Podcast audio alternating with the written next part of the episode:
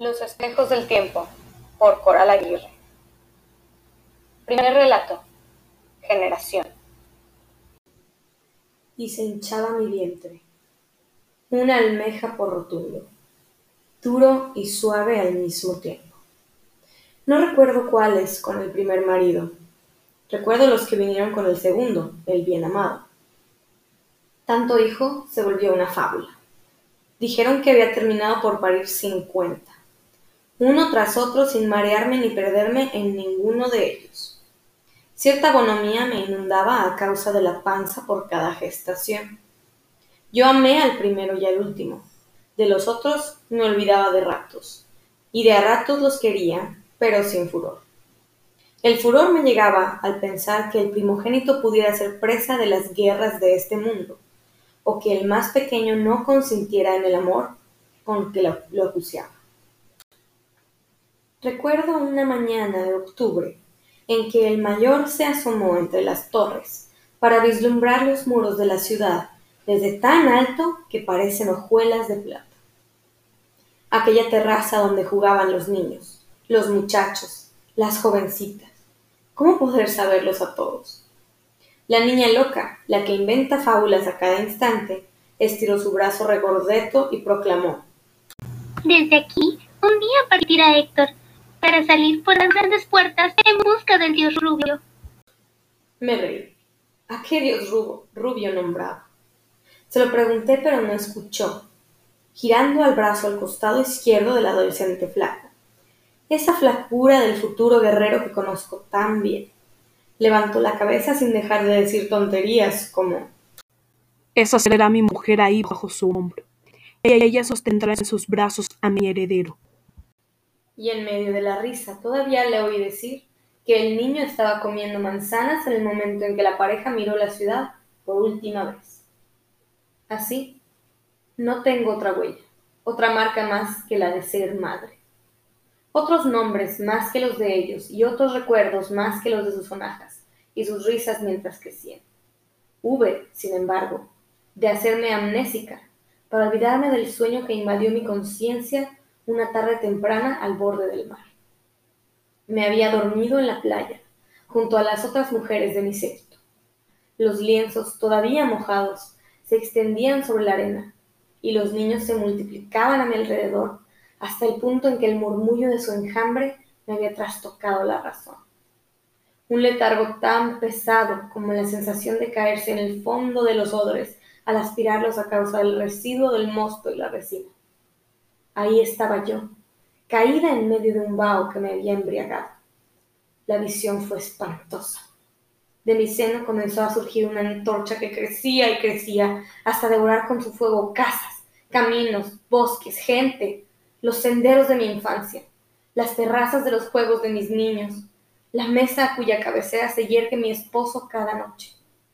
Me recordé trastornada. En un instante me había prendido a los brazos de Leuconoe y ya le estaba rogando que me llevara al templo.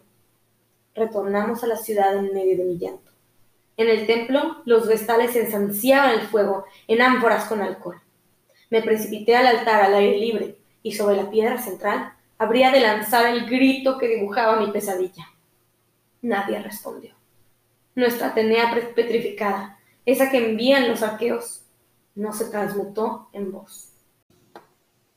Mi esposo no tuvo más remedio que llevarme de inmediato con los augures. El primero que habló luego de una larga pausa, posó su mano sobre mi vientre y dijo, nacerá maldito. El segundo no tarda en proferir horribles lamentos. El tercero, al negar con la cabeza, se puso a contradecir a los otros dos, señalando que el mal ya estaba hecho. Tu hijo, me dijo, tú sabes cuál. Es en el que piensas ahora, este cuyo corazón sientes vano, será la perdición de tu destripe. Y no volvió a proferir palabra. Mi marido y yo regresamos en un silencio cruel. Lo digo de este modo, puesto que advertí de inmediato la hecatombe a punto de realizarse. El padre estaba decidiendo sobre la vida de ese hijo, al que sembraría catástrofes en nuestras vidas. Me le prendí del pecho y golpeé con saña su costado. Sobre mi cadáver, chillé y él supo que decía verdad. Con lentitud y a su pesar, separó mis brazos y con los ojos devorados por los míos y con la boca amada, y con sus huesos, asintió. Su figura fue disolviéndose de poco a contraluz en el ocaso. De vuelta en mis aposentos, bauticé con esencia de jazmines todo mi cuerpo, como si fuera la primera vez, y mientras rogaba el olvido, la inconsciencia, la desmemoria, conjugué con las fragancias, vino tierno del último otoño. A partir de ahí, dejé de pensar. Me levanto cada día con la misma sensación de bautismo. Mis hijos maman de mis pechos, juegan a mi alrededor, cantan y danzan en los atardeceres, y yo me abandono en la pura procreación que no tiene clausura.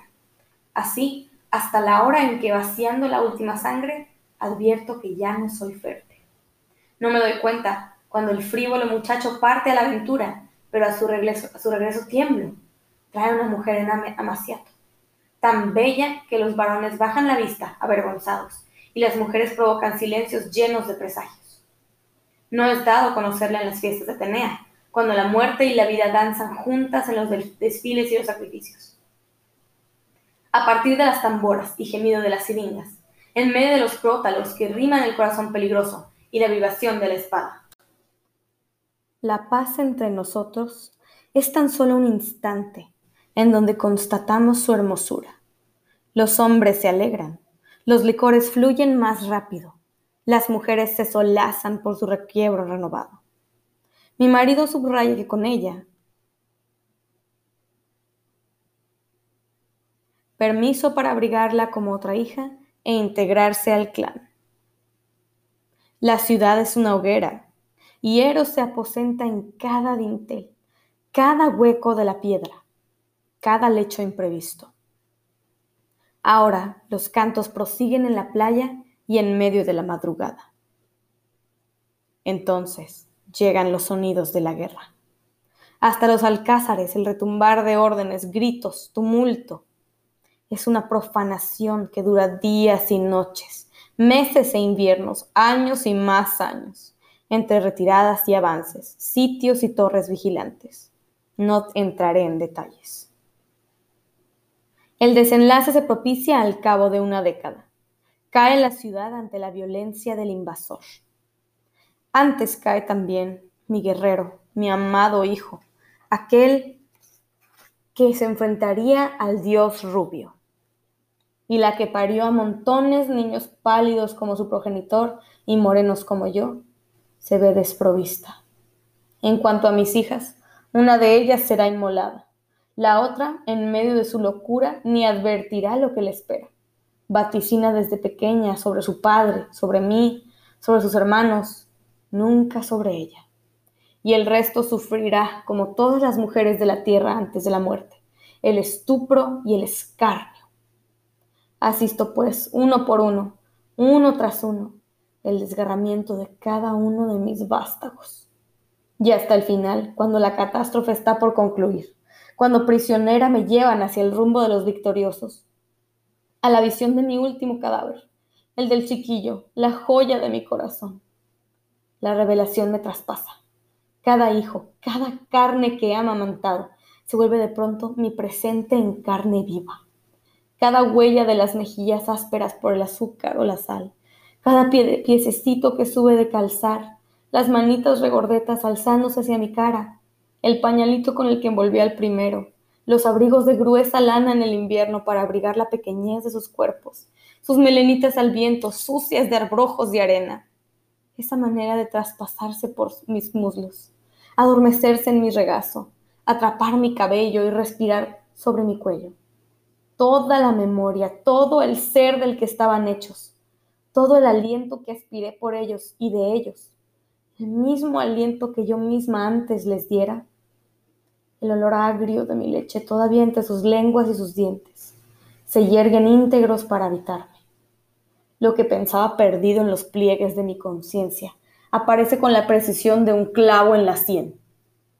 Así que salto de la nave en que partía, busco al asesino del más chiquito y a dentelladas le arranco los ojos. Me atrapan solo para ponerme en medio de un círculo de guerreros procaces al borde del mar, y piedra a piedra buscan lapidarme.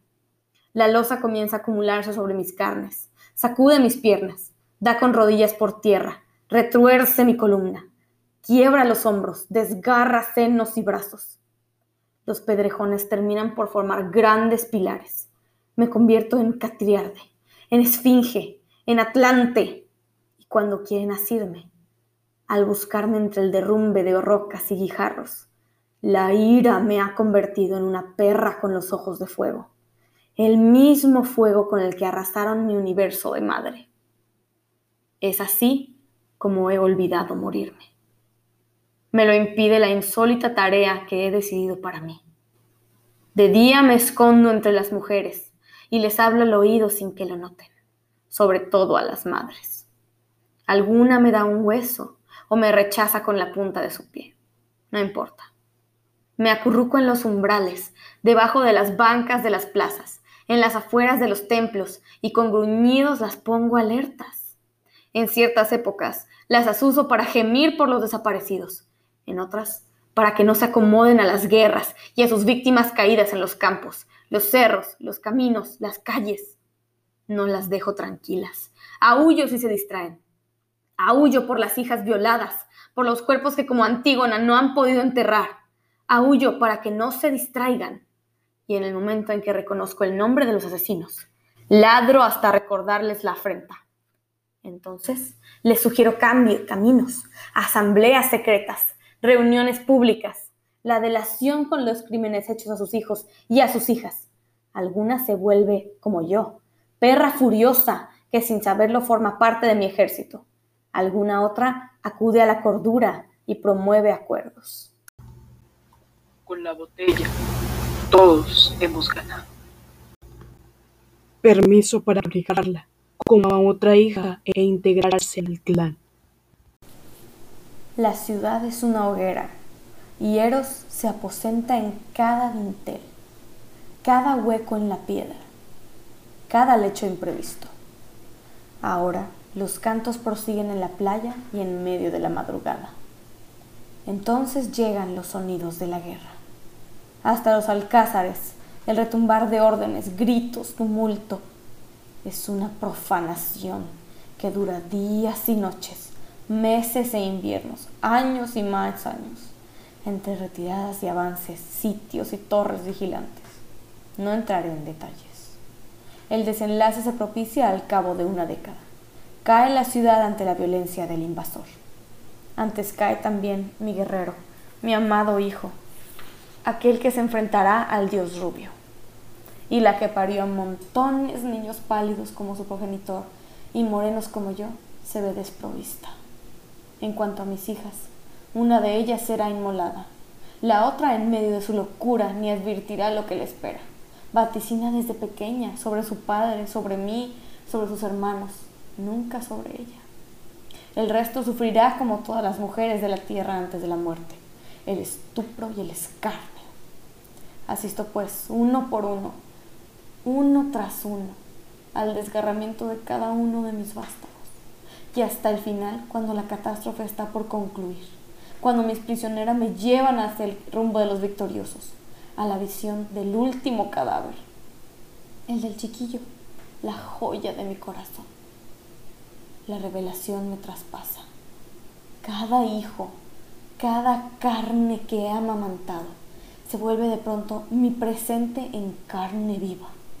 Cada huella de las mejillas ásperas por el azúcar y la sal, cada piececito que hube de calzar, las manitas regordetas alzándose hacia mi cara, el pañalito con el que envolvía el primero, los abrigos de gruesa lana en el invierno para abrigar la pequeñez de sus cuerpos, sus melinitas al viento sucias de abrojos y arena, esa manera de treparse por mis muslos, adormecerse en mi regazo, atrapar mi cabello, la revelación me traspasa. Cada hijo, cada carne que he amamantado, se vuelve de pronto mi presente en carne viva. Cada huella de las mejillas ásperas por el azúcar o la sal. Cada piececito que hube de calzar. Las manitas regordetas alzándose hacia mi cara. El pañalito con el que envolvía el primero. Los abrigos de gruesa lana en el invierno para abrigar la pequeñez de sus cuerpos, sus melenitas al viento sucias de arrojos y arena, esa manera de treparse por mis muslos, adormecerse en mi regazo, atrapar mi cabello y respirar sobre mi cuello. Toda la memoria, todo el ser del que estaban hechos, todo el aliento que aspiré por ellos y de ellos, el mismo aliento que yo misma antes les diera. El olor agrio de mi leche todavía entre sus lenguas y sus dientes se yerguen íntegros para habitarme. Lo que pensaba perdido en los pliegues de mi conciencia aparece con la precisión de un clavo en la sien. Así que salto de la nave en que partía. Busco al asesino del más chiquito y a dentelladas le arranco los ojos. Me atrapan solo para ponerme en medio de un círculo de guerreros procaces al borde del mar. Y piedra a piedra buscan lapidarme. La losa comienza a acumularse sobre mis carnes, sacude mis piernas, da con mis rodillas por tierra, retuerce mi columna, quiebra los hombros, desgarra senos y brazos. Los pedrejones terminan por formar grandes pilares.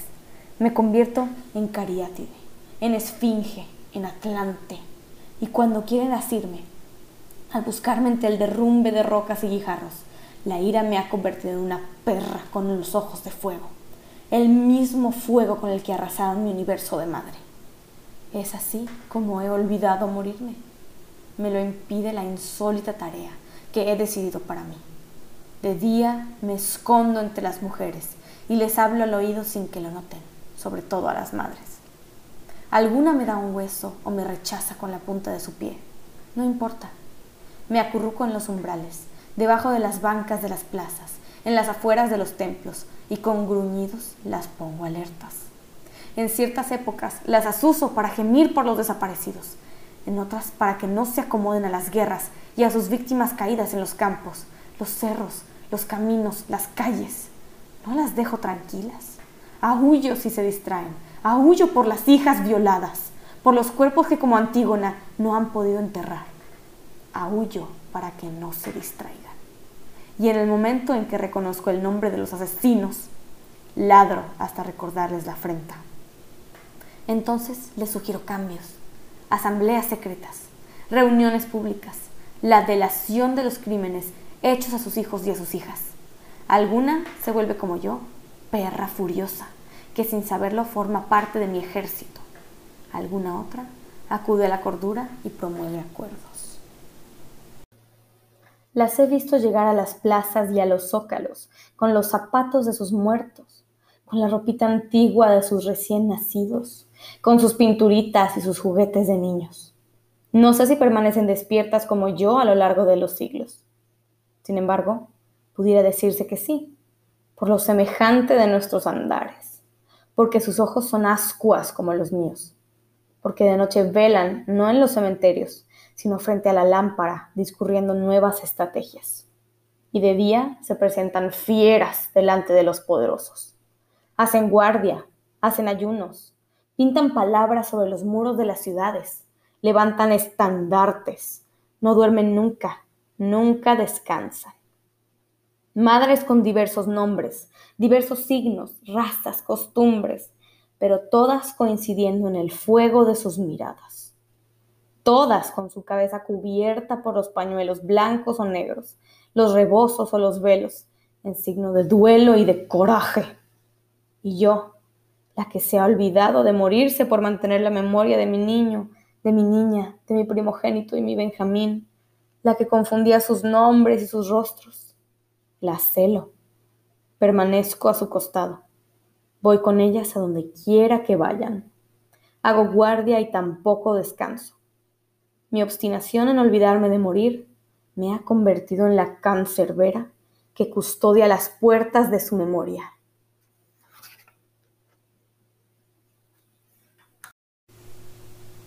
Así, lo que fue antes de la devastación sin rescate de mi pueblo, a causa de mí, de mi porfía en permanecer, ha traído consigo su potencia. Las madres lo saben y cuando la ciudad duerme y el murmullo de la vida se ha apaciguado, cuando ellas, las madres, reparan fuerzas y se organizan para nuevas batallas, soy más que nunca la feroz centinela debajo de la cama del homicida. Los espejos del tiempo, por Coral Aguirre. Segundo relato, Bacanal. Un dios es un dios. Lo puede todo. Se achica, se agranda según las circunstancias. Va del acrecimiento permanente de sus posesiones a las más pequeñas muestras de su cuidado por ellas. Como la hija del capataz, esa Cecilia Azul. ¿La piensa azul? ¿La quiere azul? ¿Como el agave azul que he creado? Bebida clamorosa la suya, intensa, más que las vides, y este licor, el vino. Él ha inventado la ambrosia que talla el olvido a los dioses, no su sangre, sino su latir. No la proporción de las hectahombres, sino el néctar que la zambulle la fiesta en el éxtasis. Un dios es un dios. Lo sabe todo. Sabe, por ejemplo, lo que significa agave, lo noble y lo verdadero. Atributos que se adjudica. Un dios puede adjudicarse lo que se le antoje, sobre todo si es un dios cuyas posesiones se pierden en el horizonte y proviene del otro lado, más allá del río Bravo. Un dios aparece y desaparece según le importe. A veces siente nostalgias de la geometría de su planta. El agave es suyo, es su creación, y en medio de la noche organiza vuelos para estar presente en medio del momento en que el sol aparezca sobre los campos de espadas. Agujas guerreras al aire y la luz, mientras que simétricamente los surcos van a dar al infinito para volverse hacia él y esperar las órdenes que emanarán de su autoridad. Un susto verlo aparecer bendecido por la blancura de su gente que aún bronceada ostenta el origen de la epidermis, rubia y pálida. Un susto percibir la mirada del dios que viene del otro lado, posada sobre su silueta de mucha rústica al instante, Cecilia sabe que está perdida. Con el mismo tesón que comenzó a viajar de Estados Unidos a México, se hizo experto en el agave azul. La posee cada vez más. Como si ella y la propiedad que se obstina en extender hasta los cuatro horizontes del desierto fueran su única propiedad, como si ella y la tierra donde la planta azul hiere el aire en perfecta geometría también hacia los cuatro horizontes del desierto le hubieran sido destinadas desde el principio de los tiempos. Cecilia se doblega y aprende a amarlo hasta el día en que el brillante pleno. Los latidos de la criatura próximos a su entraña le pide a él, al Dios que sea generoso y le comparta su esplendor. Él se resiste en primer momento. Él le replica que así no, que así van a perderse el uno al otro que allá del otro lado sus relumbrares pueden hacerle daño. Cecilia se obceca. Quiere compartir la gloria de su amado, compartir el mundo y los milagros. Que le cuente de aquella tierra. Quiere atravesar la frontera y finalmente el Dios accede. Cinco, seis, siete meses, los días se alargan en ausencia de risas, cantos, convivios, amigos, familia. Cecilia langudice mientras su panza se hincha, extravía los caminos, se enreda entre los muebles, estilo escandinavo. No sabe si esta casa que él ha provisto es la verdadera. No entiende por qué su hombre, ese dios rubio, se le desaparece a cada instante y a la misma gente que le sirve. La mira con pudor y le susurra señalando más lejos otra casa u otro sitio. ¿Quién sabe? y lo que es peor, no comprender la lengua, los gestos, los actos, y se confunde en la cocina y se va hasta la sala sin saber cuál rumbo ordenar sus pasos. Cecilia emigra de su propio deseo, se aniquila en el intento de atravesar una orden que no la contiene. Y por fin se pierde. Antes de los nueve meses, en medio de la propia agonía, pare a una criatura tan rubia como su Dios y muere. El padre toma el niño bastardo y lo pone en un instituto de la vieja Europa. Paga su mantenimiento y educación hasta el fin de sus días y desaparece. Antes hubo de bautizarlo Dioncio, porque de alguna manera era hijo del embriaguez azul que había provocado el agave. Un dios es un dios. ¿Qué se le va a hacer? Don Carlos adivinó el arrebato de Cecilia. Pero ¿qué podía hacer él sino callarse y aceptar? La dejó partir en el más puro silencio. Capataz de la inmensa hacienda, encontraba justificaciones para ser fiel, para bajar la cabeza y poner los ojos en cualquier parte con tal de no ver el tizón encendido en el ceño de su amo. Amanita, su mujer, lloraba por los rincones del rancho. ¿Era el fin de la hija? Su perdición. Agüera, la hermana menor de Cecilia, atrapada en la cólera de no haber sido la elegida del divino patrón, tuvo tiempo de inventar la fábula de un hijo gestado no por los furores dionásticos, sino por una procaz relación con un jornalero, indio y feo, que la había raptado. Un buen día el heredero, también Dios rubio, a pesar de su bastardía, también haciendo y deshaciendo su antojo, también del otro lado. ¿Cuál lado? ¿Quién sabe?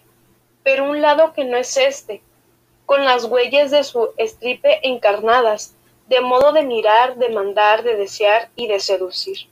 Se representa para mostrar los cuatro puntos cardinales y declarar que desde ahí hasta los límites de esa tierra le pertenece. Las mujeres se alibrestan. Es tan bello y tan extranjero, tan otro, tan diverso, y si proclama ser dueño, mejor todavía. Unas se piensan reinas, otras diosas. Cada quien a su manera la intención de mandar o de ser adorada. Alguna más imagina en el otro mundo cruzando el borde como si tal cosa, y luego el allá fastuoso, estrepitosamente rico. No es que sean tontas, están hartas de la servidumbre y la miseria. Pero Dioncio tiene dos caras. De día arremete con mujeres y de noche, muy noche, casi mañana, se va por los tendederos abiertos a la locura, borrachera y después, vestido de novia, con espada de doble filo, él y otro cualquiera. Pulque, aguamiel, mezcal, tequila. Prefiere el tequila azul de su raza. El pleito pronto tiene lugar. Dioncio se enfrenta a Pedro, actual propietario de las tierras desdeñadas por Dios Padre. El hijo de Agüeda y nieto del difunto don Carlos le echa en cara la tierra que le pertenece. Por su parte, Agüeda, la madre de Pedro, enredadera, prendida el primogénito, renueva el chisme dando voces sobre la bastardía del recién llegado. Ese no es el hijo del dios americano. No le van a quitar a ella el oculto don que ella siempre añoró. Será ama y señora de sus posesiones y reinar junto al que le dio natura, su heredero. Pedro no se ha casado, lo cual presupone que le pertenece para siempre. La noche azul a causa del agave. Dioncio luce sus mejores prendas femeninas. Pedro, escapando del regazo de su madre, busca saciar el hambre de las células. Ve a la mujer carnívora y, seducido, la atrapa. Ella se deja complicar. En el abrazo, Dioncio lo enreda de tal modo que lo da vuelta y lo posee. Pedro no sabe lo que está sucediendo. El destino humano es raro y desparejo, no tiene fines y se arremolina en líos difíciles de interpretar. Se quiebran los lazos y aparecen otros impulsados por el deseo que hace de las suyas. Una red nefasta. El dios rubio, Dioncio, y el hombre moreno del desierto. Pedro nunca se verían como los primos hermanos. Es la primera derrota. La segunda y la última es provista por la madre. Agüeda sabe a las mujeres alebrestadas por la presencia del extranjero, a quien todas y cada una quiere para sí. Entonces inventa un rito, una bacanal propiciatoria.